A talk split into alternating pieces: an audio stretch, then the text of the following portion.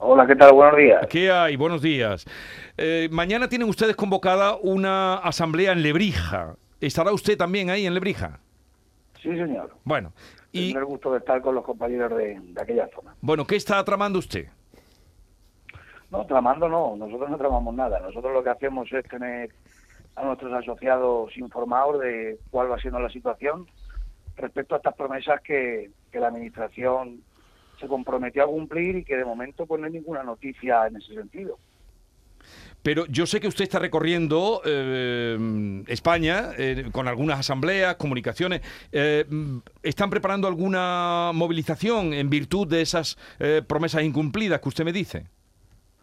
Nosotros efectivamente estamos realizando asambleas por, por toda por todo el país y el objetivo es pues bueno pues tener a la gente informada también en este caso territorial, territorialmente estamos consolidando la, organización porque es también muy importante eh, en ese sentido y efectivamente el 30 de junio nos trasladó la ministra que estaría vería la luz esa ley de una vez por todas pues ponga orden y no permita que se contrate al pequeño transportista pérdidas pero no tenemos ninguna noticia en ese sentido. Entonces se ha registrado un escrito solicitando una reunión donde nos pongan al día y nos informen sobre el desarrollo de dicha ley. Sí. Nos encontramos a la espera. Lo que pasa es que, bueno, tememos que si no se cumple esa promesa, el sector irremediablemente se va a ver abocado a tener que reactivar ese paro que suspendió el pasado 2 de abril en Madrid.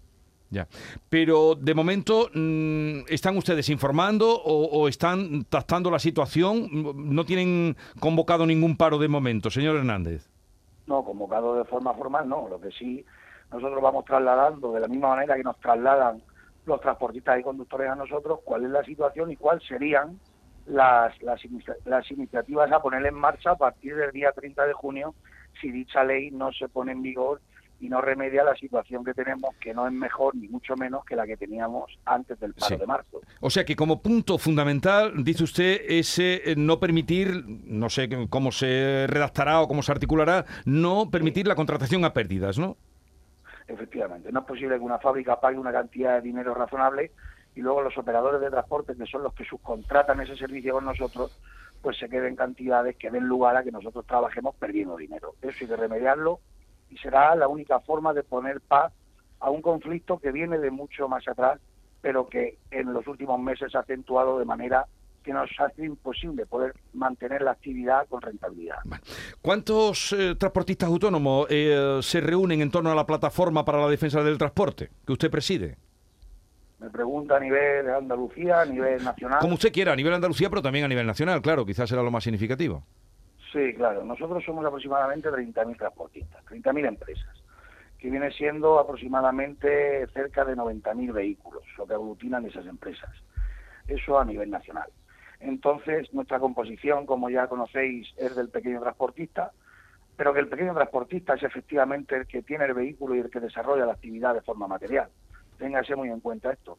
Y no se está trabajando en beneficio nuestro. Tampoco se nos quería escuchar, sí se nos escuchó, se comprometieron a una serie de medidas que todavía no tenemos información de que se estén trabajando sobre ellas y nos tememos que desgraciadamente vamos a tener que volver a las andadas de marzo. Ojalá nos equivoquemos, ojalá la Administración rectifique y muestre su voluntad, pero con hechos evidentes y, y no con promesas que luego se lleve el aire y nos aboque a tener una situación igual o peor que teníamos antes. Bueno, usted, usted y quienes les acompañaban, indudablemente, y sus argumentos, llegaron a doblarle el pulso al gobierno y, a la propia ministra que se negaba en rotundo a negociar con ustedes, y ustedes, eh, en fin, que demostraron ahí también la, la fuerza que tenían.